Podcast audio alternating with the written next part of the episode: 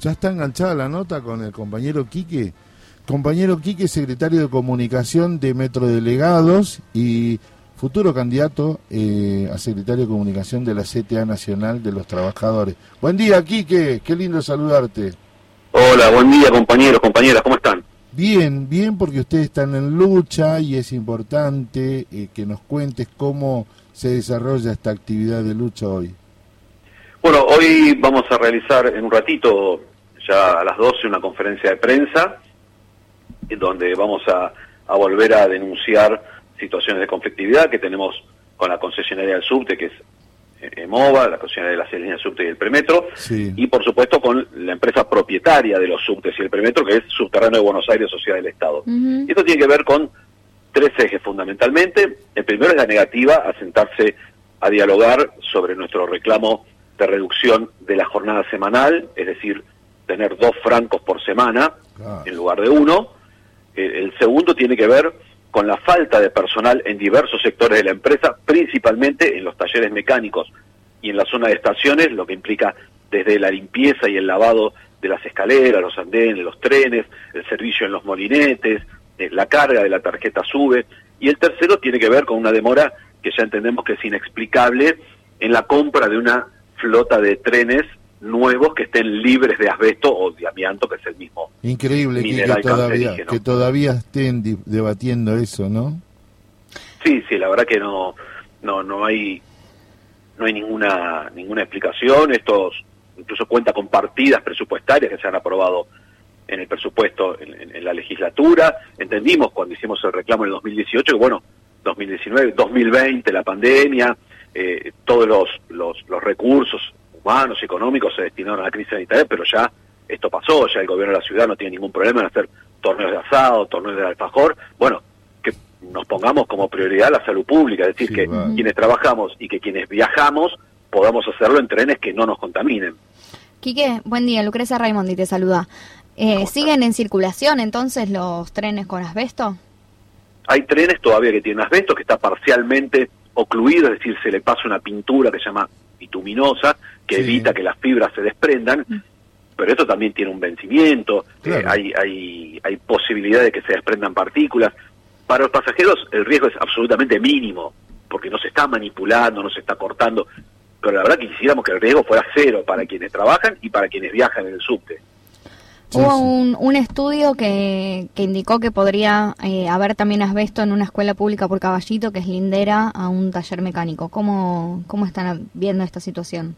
Efectivamente, eso fue un estudio que se hizo hace aproximadamente un mes y medio y la escuela que es lindera, una escuela del barrio de, Caballito, en la zona de Parque Chacabuco, que es lindera los talleres Polvorín y Bonifacio, donde hay, trenes allí que se reparan y que, que se resguardan que tiene un asbesto y en este edificio se ha detectado presencia de asbesto. Pero además, si miramos gran cantidad de escuelas, gran cantidad de edificios públicos que han sido construidos antes de 1980, vamos a encontrar asbesto o amianto, porque lo vamos a encontrar en los depósitos de, agua de los baños, en los tanques de agua, en las calderas, en los tableros eléctricos, todo eso tenía amianto. Bueno, debería ser una política de salud pública por parte del gobierno de la ciudad, hacer un mapeo y un plan para desasbestizar todos estos lugares.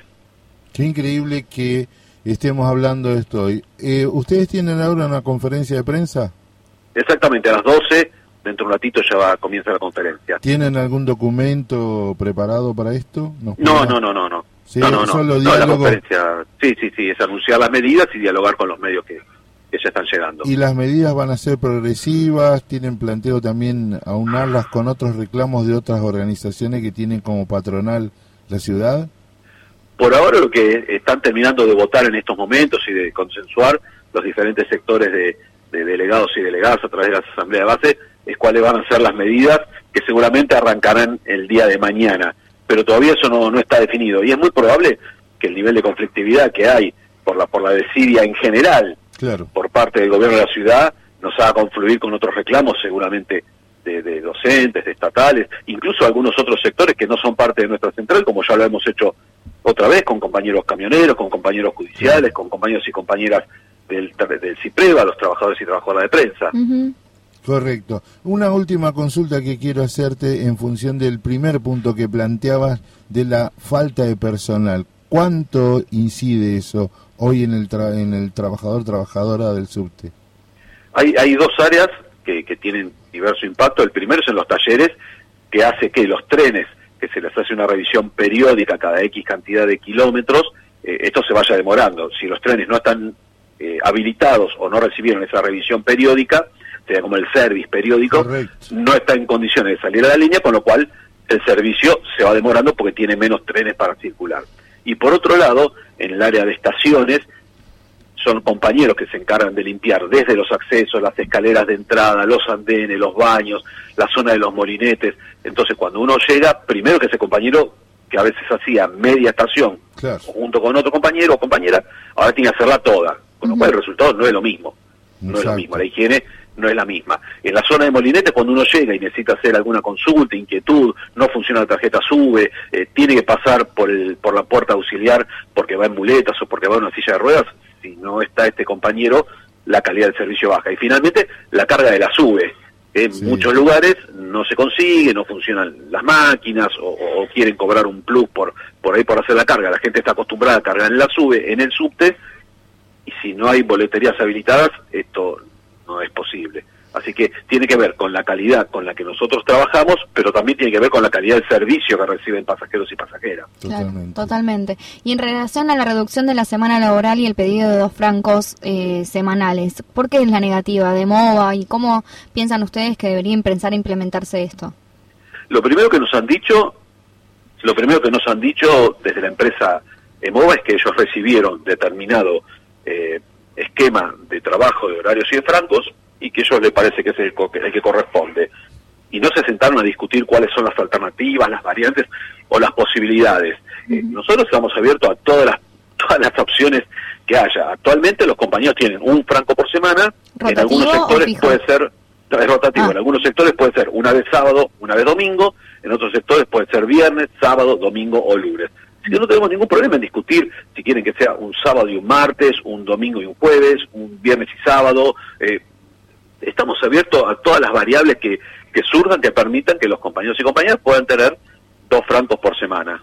Está bien, Quique, este punto me encanta. Eh, te propongo que después con tiempo lo vengas a charlar con nosotros acá. El miércoles te vamos a ver acá en la CTA en algún momento, ¿no?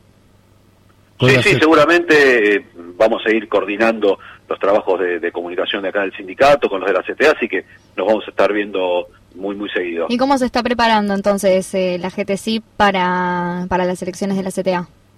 Para nosotros es un espacio muy importante, un espacio que además nos dio, nos dio cobijo cuando eh, recién nos iniciamos como, como sindicato, eh, con una generosidad enorme, porque la verdad que ni siquiera nos habían pedido que ingresemos a la CTA. Eh, colaboraron con nosotros antes de ser parte de la central, así que en ese sentido han sido siempre muy generosos. Tampoco nos olvidamos que a través de la, gestión de Estela Maldonado, a través de CETERA, nos prestaron este edificio donde funciona el sindicato para que podamos funcionar y eso nos permitió juntar el dinero necesario para, para poder comprar el edificio. Es decir, que si no hubiera sido por la generosidad, tanto política como material, de estos espacios que son importantísimos en la, en la CTA, nosotros, la verdad, no hubiéramos podido llegar hasta donde llegamos. Y en el 2018, cuando el gobierno intentó asfixiarnos económicamente, una enorme cantidad de sindicatos de la CTA nos ayudaron para poder solventar cosas tan básicas como el sueldo de los empleados. Así que la verdad que para nosotros desde lo político, desde lo económico y, y desde lo solidario, desde, de, esta forma de ver política, de que todos estamos al servicio de todos, es importantísimo. Y tenemos una cantidad importante de compañeros y compañeras que son candidatos en la lista de nación y de la lista de ciudad, así que esperamos que haya una, una gran participación en las elecciones. Aquí en el caso del subte y el perimetro se va a votar desde las 5 hasta las 18 para que los compañeros que trabajan en el turno noche también puedan hacerlo. En la sede del sindicato, ¿no? No, no, se ah. vota en, en una cabecera de cada línea ah, del subte. Perfecto. Muy bien, muchísimas gracias, Quique. Quique Rosito, secretario de Comunicación de Metro de Liga. Gracias, ¿eh?